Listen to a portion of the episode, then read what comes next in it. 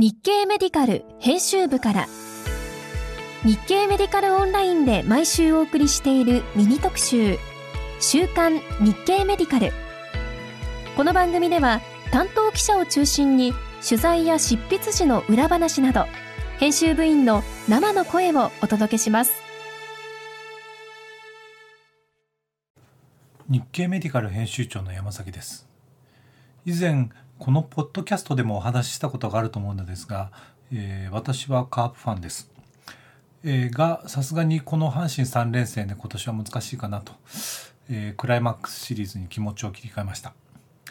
野球以外にもバスケットボールラグビーサッカー。さらにはこの後バレーボールといよいよスポーツの秋も近づいているなという感じです。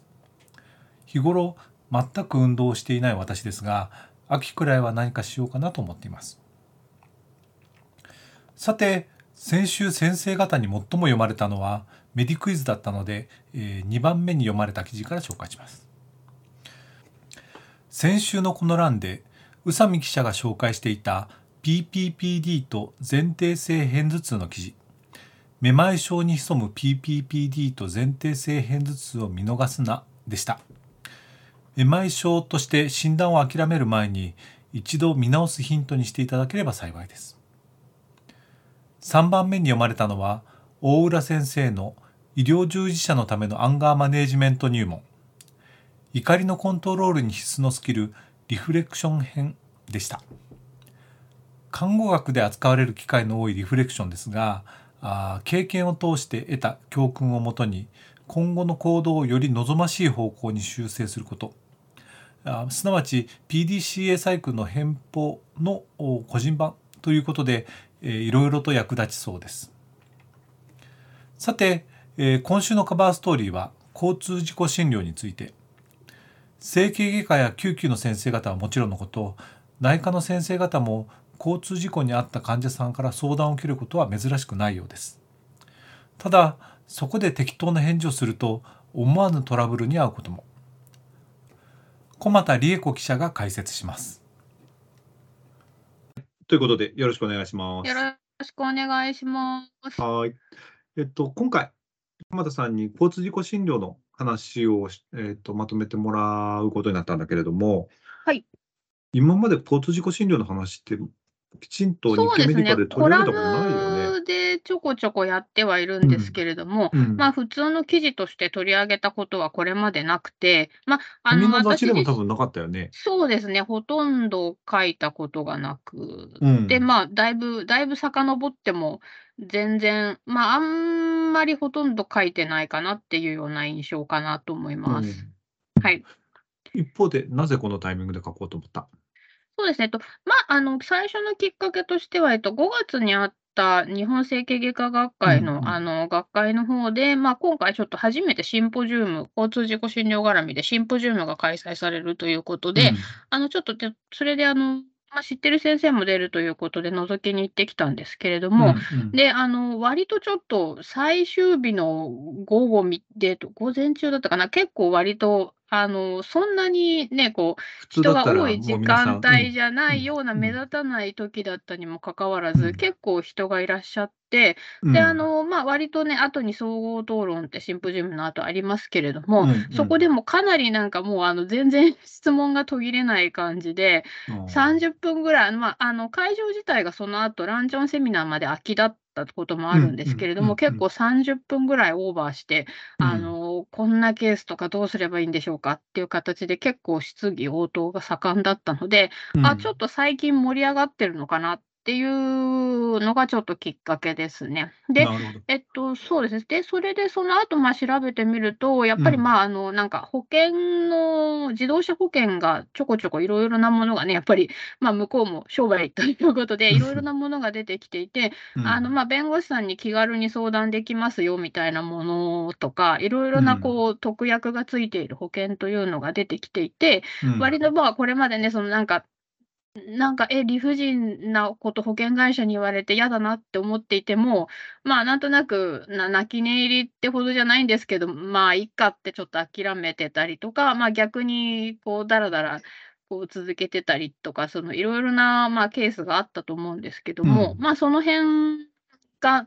なんとなくちょっと、こう、訴訟にな訴訟になったりとか、まあ、いろいろ弁護士が割と関与するケースが増えてきたりっていうので、うん少し、その、まあ、医者側の面倒くささが さらに増したりしてるっていうような、まあ、状況があるようだったので、ちょっと一応その、どこかのタイミングで、まあ、取り上げてはどうかなっていうことで、ちょっと今回、掘り掘りに行ってみましたという感じです。はい。あのさっき、えっと学会で質疑応答盛り上がってたという話なんだけども、はい。どんな話が出てた？結構ですね、なんかやっぱりいきなり2週間前に事故に遭ったんですけど、診断書書いてもらえますかみたいなあ感じで、いきなり診断書が欲しいっていうふうに言われるケースとか、それであの、まあ、例えばその、で、まあ、他のその糖尿病だったり、高血圧だったりの、で、あの、持病がある患者さんで、ーうん。こう、まあ、かかりつけの医者だからっていう形で、その診断書書いてほしいってきて、それで、まあ、結局その病院さんだとね、なんか内科の先生に言われてもっていう形で、整形外科の先生にその回ってくるんだけど、いや、糖尿病、糖尿病は関係ないよね みたいな感じになって、その、で、その後、で、その、整形外科の、そのう、ん。ムチ打ちだったりするもの自体はなんか整骨院とかに行っていて分からなくて、あで、内科で受診していて、いきなり診断書欲しいってきて、いや、でも、糖尿病で見てるからってね、とか、高血圧で見てるから、からって、かけって言われてもね、みたいなケースだったりとか、まあ、あの、やっぱり、まあ、いきなり運ばれてきて、まあ、一生懸命見たけど、まあ、その後なんか来なくなっちゃって、そしてしばらく経ってやってきて、診断書やっぱり欲しいわ、とか。あなんかまあいろんなケースがあったんですけども、まあうんうん割と本当で保険会社にやいのやいの言われて、なんか言っていいのか悪いのか、その治療状態治療状況がどうなんですか？っていうふうに言われたときに、そのうん。言っていいのか悪いのか、うん。とか、そのまあ健康保険使いたいって言われたけど、自由診療とどうなのかとあか、ーその自由診療にしてたけど、なんかお金保険会社にやいのやいの言われて、健康保険じゃないと誰しませんよとかって言われて、どうすればいいのかとか、なんか結構細かい話も含めて、いろいろ、いろいろこう、なんかみんな困ってるんだなっていうふうに思いながら見ていた感じです。なるほどね。今、あの糖尿病、高血圧っていう話あったけれども、えーっと、今回うちでアンケート取ったんだよね。あ交通そうですそうですはい事故診療やってる。はい。まあ、救急であるとか、整形外科の先生はもちろん見ておられるけれども、はい他の診療科の先生方も結構見られる機会がある。そうですね、やっぱりあの、あるって答えた先生の中で、まあ、うん診療科別にあるって答えた感じ、あのお医者さんの割合見ると、まあ、ただね、ね、その回答者の中のあるって答えた割合なので、うん。もちろんちょっとインセンティブがもちろん働いているとは思うんですけどうんも、あのまあ救急科、整形外科、脳神経外科っていうあたりは、まあ確かに頭打ったりとか、うんそうだよねうん。っていう感じだったんですけど、うん。それで、まあ、あのやっぱり外科系が多いことは多いんですね、普通の外科、消化器外科。で、うん。まあ、あとやっぱり顔面をこう打ったりするので、耳鼻咽喉科とか、まあ、うん。眼科とかもまあ割と多めだった。どれぐらい？耳鼻科とかえっと、6眼科ってどれぐらい割ぐらいです6割ね。はい。耳鼻科が7割、眼科が6割っていうような感じです。なので、まあ、そのあたりも結構多め。で。まあ、あと、その、あと、その、その、こう、事故の後遺症っていう形で、まあ、精神、心の問題がまあ出てきたりっていうことがあったり、まあ、うん。あとね、お子さんだったり、この妊婦さんだったりっていう形で、まあ、産婦人科、小児科、精神科、うん。で、泌尿器科、皮膚科あたりもやっぱりまあ外傷に関わるということで、この先生方もまあ割と4割くらいって多かったんですけれども、4割ってことは大体半分ぐらいの先生はそう何らかの形で関わってるってことだよね。でう、ん。それであの、かつですね、その一般内科とか呼吸器内科、循環器内科、消化器内科、内分泌内科、うん。まあ、いわゆるうん。本当にメジャーなあのん内科系の診療科の先生方も、まあ、割とあの約3割ぐらいのお医者さんが経験あるっていうふうに答えてらっしゃって、まあ、アンケートに答えようっていうふうに思ったお医者さんっていうことなので、まあ、やっぱりね、うんちょっと、少あのまあ、し高めに。高めにうん出てると思うんですけども、まあ、うん。うん。あのちょっと控えめに見積もっても、まあ、内科の先生であっても2割ぐらいは経験する可能性があるんじゃないかっていうことで、結構割とちょっとあんまりね、そのなんかうち関係ないしっていうふうには、なんかどの診療科の先生も、ちょっとなんかうん。一応頭の片隅に置いといた方がいいことかなっていうふうには、はい、今回のアンケートを通じて思いました。なるほどね。で、えっと、頭の片隅に置いとくべきことで、はい。例えばどういうことなんだろう？どういうところが、あの、トラブルになってる？先生方。そうですね、やっぱりね、あの、なんか、自由回答でも、まあ、とりあえずひたすら、あの、金金金金みたいな、あの、回あが結構あって、やっぱり、あの、お金、その医者の診断書の内容によって賠償金額うん。が異なってくるう可能性というのがやはり高うん。いので、まあ、どうん。うしてもね、え、もうちょっともらえるんだったらもらいたいよねっていうのが、あの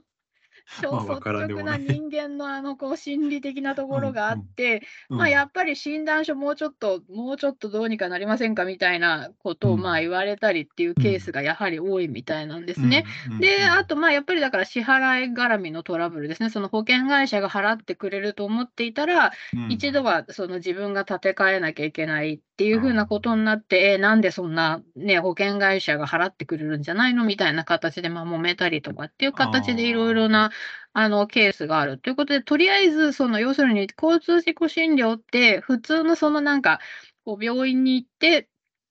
あの、治療を受けてお金を払うっていうのと、やっぱりね、そのうん。自分は被害者で、あ、その、ま、加害者がいるんだっていう風に思ってる患者さんに対応する時に、その、ま、うん。心構えみたいなものをちゃんとやっぱり最初にね、こう説明しといてあげないと、その、ちょっうん。と、こう、ま、揉めてしまう恐れがあるということで、ま、やっぱりそうん。の、どういった交通事故診療ってどういうものだよっていうよううん。なあたりをちゃんとやっぱり説明しておいてあげる。ん、その要するに、うん。なので、ま、たあの、自由診療になることがあるっていうこうん。とですとか、そうん。の、まあ、ね、治療がだから、えっと、ま、保険会社によってはちょっとゆ打ち切られちゃったりっていうことがあるとか、うん。その、ま、うん。やっぱりね、あの、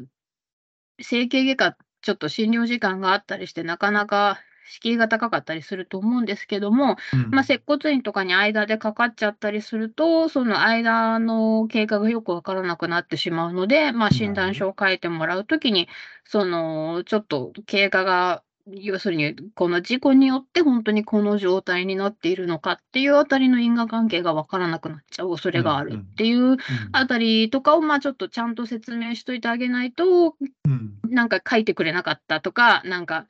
すごい不親切な対応をされたみたいなうん感じになっうん。ちゃうので、ま、最初にちうん。ゃんとね、やっぱり、あの、患者さん自身もすごい事故で、ね、なんか、ひどい目に遭ったみたいな感じで混うん、乱していたりうん。するので、うん。その混乱の中で保険会社の人になんか「大丈夫ですよ」とかって言われて、この、うん。大丈夫だと思ってたら大丈夫じゃなかったみたいな ケースとかがあったりするので、そのあたり、あの、やっぱり医者がちょっと中立的な立場から、改うん。めてちょっとちゃんと説明してあげるっていうのが、ま、患者さんの不安を取り除くっていう意味でも、ま、重要なうことかなっん。ていう風に思いました。なるほどね。ま、患者さんのこう不安の取り除き方っていうのは、ああ、先生方説明すれば、まあ、あ、そうだなという風に分かっていただけると思うんだけれど、はい。え、例えばその、お自動車保険の、お弁護士費用の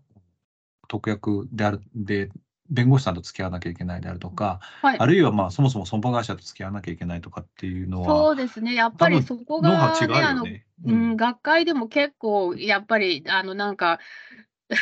ひたすらひたすら打ち切ろうとしてくるみたいな話があああ。ったり、その、ま、ひたすらなんか追加で検査しろとか言ってきたり、細かいことを色々突っ込まれてめんどくさいっていうような話がありまして、ま、あの、うん。それで、それもね、ごもっともだと思うんですけども、えっと、それでうん。私もなるほどなっていう風にちょっと、あの、取材を始めるまではそう思ってたんですけども、うんその、うん。取材を進めていくと、その、要するに、ちゃんとやっぱりルールが決まってるものなんですよね。と、なんか、あの、労災保険の、えっと、保うん。証障害認定基準というのがあって、うま、んうん。それにのっとった形で自賠責保険の方では、ちゃ杓子定規にこう判定が行われているので、ま、それがうん。臨床にそ実臨床に即していないって言っ ちゃえば、まあ、それまでなんですけれども、うん。一応そのルールというものが決まっているので、やはりそれに沿っうん。たことが書かれていないと、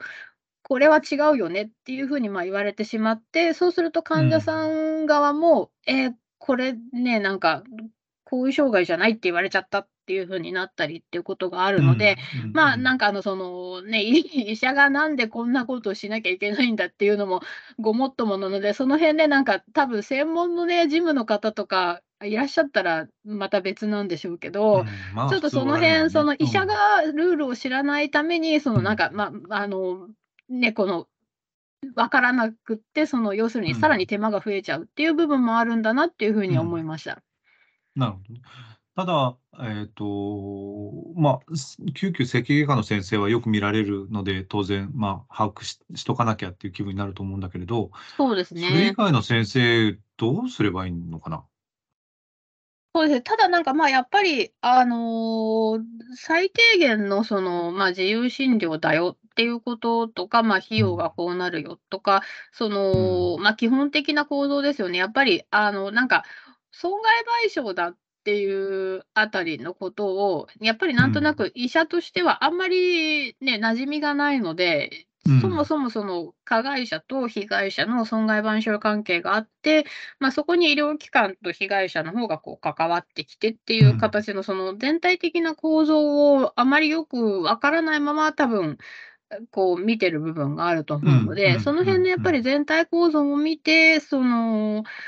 うん、ま、医療費っていうのが損害賠償の費用でありっていうあたりをですね、ちょっと、ま、やっうん。ぱりなんとなくこう頭に入れておくことからうん。始めるのかなっていうことうん。ですかね。で、あとその、ただやっぱりあの、交通事故の患者さん見て、ま、あの、多分一番大事だなって思ったのが、弁護士の先生の取材の中で、えっうん。と、この、やっぱりカルテにあんまり詳しいことが書かれてなくて、後でう困ることん。があるっていうお話がすごく印象に残っていて、あの困るのは誰？あ、えっと、結局患者さんになりますね。で、うん。あの、やっぱりなんか、ああ、鞭打ちねって言って、はいはいってなった時うに、そん。の首が痛いって言ってるとか、どこがうん。痛いって言ってるっていうことを、やっぱり医者があんまりカルテに書かないと。なるほど。うん。あの、鞭打ちですねっていう風に鞭打ちって書くんだけど、首が痛いと言っているとか、その、要するにん。しゅ主訴、症状がどれだけ患者の訴えがどれだけあるっていうあたりがやっぱり、あの、保険で、あの、自賠責保険とかでは後でに重要になってくるうん記載のコうん。ツみたいなところになるので、うそのん。患者さんがどこが痛いって言っているっていうのを、やっぱりちゃんと最初に全部書いておいてもらわないと、うん。結構後でその、えっと、いろんな、後でこの症状が出てきた時に、これって事うん。故と関係ないでしょってやっぱり言われてしま。いがち。みたいなんうん、ですね。で、ん。えっと、割とその、で、えっと、我々で行ったアンケートでも、骨折って最初に分からないことがあるよっていう風に言うようにしているっていう風に、やっぱ救急の先生がおっしゃっあの、回答あで自。由回答であうんったりっていうことがあって。やっぱりその細かいものだとね、あの、分からなかったりするケースがそれなりにあるというこうん。とで、あの、で、えっと、その弁護士取材したあの弁護士の先生が経験したケースでも、あの、頭を打った患者さんで、頭部の CT 取ったりこので、えっと、肩も骨折をしていて、ま、肩の検査をしたりっていうことはしうん。てたんだけど、足の足が痛いってずっと言ってたんだけど、足の検査は行われなくて、うま、ん。で、頭を打ったので、ま、絶対安心みたいな感じで、このうん。固定だったんですけど、で、足痛い足痛いってずっと言ってて、1ヶ月後に X 線取ったらやっぱりすねの骨が折れていたってあいうあ。ケースがあって、で、結局その患者さんの主訴が書かれていなかったために、いや、1ヶ月後のすねとかね、なんか入院中に折れたんじゃないのみたいなああ。感じに、ん、最初なってしまって、で、うん。事故で折れる可能性があるよっていう話を、ま、後でしたとししてもらって、その、ま、ようやくこの事故によってすねが折れていたのだろうっていう風に、うんま、うんうん。認められたケースがあったうん。んですけれども。ま、やっぱりだから、その、やっぱり医者がちょっとこう念頭に置いておきたいこととして、う交ん。通事故ですって言って運ばれてきた患者さんがいたら、そのとりあえずどこが痛いですかっていうことを、とりあえず全部書いておくとなるほど。いうことがやっぱり一番重要かなっていう風に思いました。ま、とりあえずもう無用のトラブルを避けるうん。上でも、その後で患者さんが適切な保障を受ける上でも、うん。なんかやっぱりあのね、通常のものだとなんか、ん、あ、何々ですねって言って薬を出して終わりだったり、うま、処ん。置をしてとかっていう形で、まあ、問題ないと思うんですけど、うんうん。交通事故診療はやっぱりこうなんか書面で証拠を残しておくみたいなことが、うんうん。やっぱり重要になってくるので、そこがね、やっぱりちょっと通常と違うぞっていうことで、もうとにかくなんか患者さんが言ったことを全部書いておくっっていうふうにしておくのが、やっぱりトラブル防止に重要なのかなと思います。なんかあのアンケートの回答でもやっぱり一回、一回なんかそれでトラブルになったことがあるので、ひたすら全部書くようにしてるっていうような答えもあったので、もうなんか、とりあえず患者さんがどこが痛いとか、何々だとか、なんとかって言ったらもう全部書いとくっていうぐらいの極端な、なんかいつもはね、なんか面倒だからいいやって後回しにしてることでもとりあえず全部書いとくっていうのが、やっぱり無用のトラブルを避ける上では一番重要そうかなと思いました。なるほどね。なるほど。今回、まあ、日頃書いてる記事とは毛色の違うそうです記事あるいは、ねう。ん、取材になったと思うけど、結構しんどかった。い、ろいろ反応も、あの、取材中の反応もあった。いや、なんかだからやっぱりお面白かったですよね、なんか。面白かったまあ、うーん、なんか、なるほどね。あ、つで、やっぱりその、こういったその後でね、なんかすねの骨折が分かったりっていうのも、ああ、なるほどなって思いましたし、やっぱり後でその、んちょっとこの、後でやっぱり事故のしばらく経ってからこう痺れが出てきたりって、そのうん。神経とかのそういう障害がやっぱり最初には分からなくって、うん。徐々にこうきついものが出てきたときに、やっぱりそのそれと事故の因果関係がどうなのかっうん。ていうのが、ね、なかなか証明するのがね、まあ難難しいよしいし、うん。で、なんかものによってはやっぱりその物件みたいな、あの物件事故じゃないかっていう形で人身事故になってなかったりするケースもあって、まあ、そうすると、ね、さらにこの証明するって言っても、もう現場検証とかもやってないなるほど形になってるので、、うんうんなんかここでこうなってこうなったって患者さんが例えば言ったとしても、うん。なんかそんな事故じゃなかったって言われちゃうと、それをうん。こう、ね、この反対にこう証明するのがすごく難しくなってしまうので、なかなかその要するになので、後になって出てきた症状をどういうふうに見るのかっていうのが大変になってしまうので、やっぱり事故直後にうん患者さんが何か言ってたら全部書いとくみたいなうん感じにした方が、とりあえずなんかまあこう言ってて、まあその方がね、なんか例えばこう、患者さんこう言ってて、この時の検査では分からなかったけど、まあ後の検査でこういうことが、んが明らかになったけど、まあ多分この時患者さんがこういう症状があるって言ってたから、これが、これとこれが関係あるんじゃないかっていうふうに多うん。分後で言いやすくなると思うので、うん。まあやっぱりね、なんか、そう、事故直後の医者の対応っていうのが大事になってくるっていうあたりは、ああ、なるほどなっていうふうに思いました。なるほどね。なるほど。うんな。ななんちゅうやの？いや、まあでもね、あの、やっぱり書書類がすごいたくさんあって、めちゃくちゃ面倒とか、うんもうトラブルが多くて、本当見たくないみたいなうん回答がやっぱり多いかっまあたそうん。ですよね。そうだろうねもう本当面倒。倒とか、そういった保険会社のやつがすごい高圧的で嫌な感じだったとか。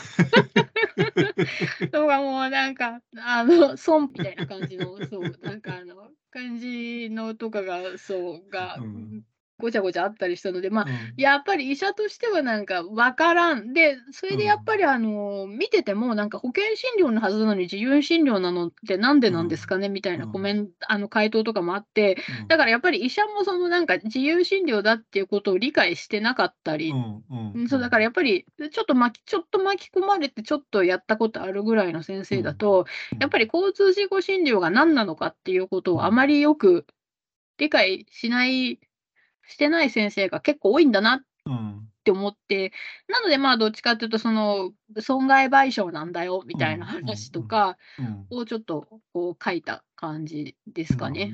まあうん、ただ一方でこうおお金の話お金に直接絡む話だし、うん。あとルールがあるけどそれが広まってないっていうと